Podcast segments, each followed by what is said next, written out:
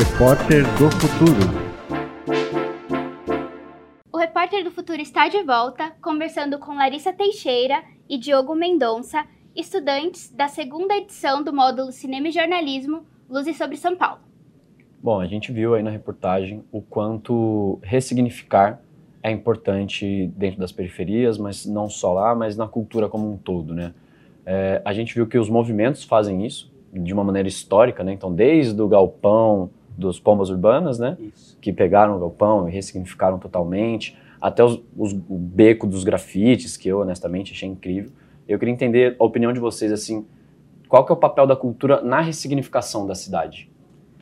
A gente vê vários exemplos legais, assim, que acho que ajudam a gente a pensar nisso. Tem uma coisa é, que é falada durante o documentário e que a gente percebeu, eu, eu, lembro que isso foi uma coisa que foi comentada entre a gente na primeira vez que eu, pelo menos, eu e Letícia não conhecíamos Cidade Tiradentes e a gente teve lá quando a gente teve pela primeira vez, já na pré-produção do documentário, a gente reparou que quando você chegava perto de um espaço de cultura e a Larissa guiando a gente, a gente via assim grafites, via arte, principalmente grafite, essa forma específica assim, meio que demarcando esse espaço, sabe?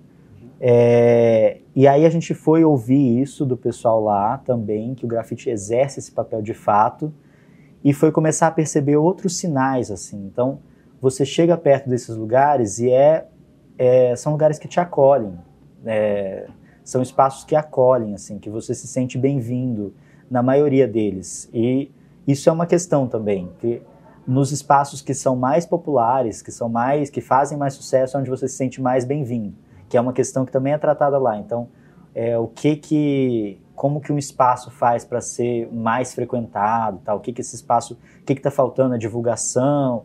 Às vezes é uma questão de como que você faz as pessoas serem bem-vindas, né? Elas é, gostarem daquele lugar e estarem bem, assim, né? Naquele lugar. E os espaços de cultura fazem isso e a presença deles faz isso com a região, assim. Então, é uma região melhor de se estar, assim, para aquelas pessoas e para outras pessoas também. Isso torna é, a região toda muito mais legal. E aí, em outros níveis, você falou também da ressignificação histórica, histórica então, é, na Casa de Cultura Hip Hop Leste, a gente vê é, o pessoal falando que existe, isso é uma questão, assim, pesquisada historicamente que era uma fazenda, lá era uma casa de fazenda, então possivelmente está ligado a algum passado é, escravista, existe essa relação é, negativa, histórica, esse espaço está sendo ressignificado com a arte da periferia, uma casa de cultura hip hop. É, então, é uma forma de deixar a cidade mais acolhedora, melhor de se viver e de transformar memórias assim coisas pesadas e ruins, é, ressignificar isso a partir do que é feito no presente rumo a coisas melhores. Eu acho que é muito legal pensar dessa forma. Uhum. Eu concordo bastante. Tem tudo a ver com essa questão que o Diogo falou sobre o acolhimento que você é, recebe nesses espaços. E se a gente for parar para pensar, a cidade de Tiradentes é um bairro relativamente recente na história de São Paulo. Acabou de completar 39 anos. Então, muitas coisas são novas você como morador se sente mais confortável de estar num espaço completamente grafitado, com oficinas de teatro, de circo, ou num local que foi incendiado, como foi o caso do galpão que o pessoal do Instituto, Instituto Pompas Urbanas ocupou lá em 2004 e que estava incendiado, não era utilizado para nada, estava sujo e tudo mais. Enfim, você torna o bairro muito mais. É, você faz com que as pessoas possam participar do seu próprio bairro. Você torna aquilo mais possível para elas, mais próximo da casa delas.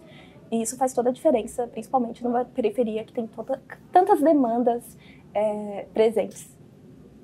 Uma outra questão que vocês pautam no documentário é a importância dos espaços de cultura oferecerem uma formação continuada e adequada ao território onde está instalado. Podem falar um pouquinho mais sobre isso para gente? Eu acho que a gente percebe essa questão na fala do Marcos, o primeiro entrevistado que aparece no documentário, que ele começou a ter contato com grafite, com o movimento hip hop, justamente no espaço cultural de Cidade Tiradentes. Então ele não apenas aprendeu aquela linguagem artística, teve contato com ela, mas também fez aquilo a sua profissão. E isso é muito significativo, como eu já mencionei, num bairro que você tem uma taxa de emprego formal baixíssima, que a questão de trabalho é muito importante. Você ter formação continuada na cultura significa perspectiva de carreira.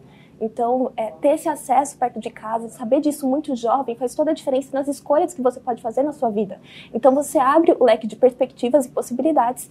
Por isso que é tão importante você ter uma formação continuada que permita com que você se torne um profissional, ou então alguém que profissionalize suas atividades, mesmo que já exerça elas sem uma formação é, específica, é, acadêmica e tudo mais. Enfim, permita que você as desenvolva.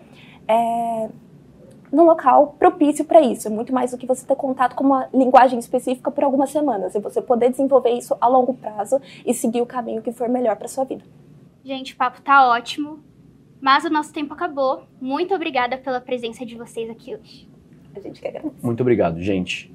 E muito obrigado a você também que nos acompanhou até aqui. Nas próximas edições do Repórter do Futuro, a gente vai conferir outras reportagens produzidas por jovens repórteres durante os cursos do Boré. Não esqueça de se inscrever no canal da Câmara no YouTube. O QR Code está aparecendo aqui na tela. E também de acompanhar as redes da Alboré e do projeto Repórter do Futuro. Rede Câmara São Paulo, sua conexão com a política da cidade.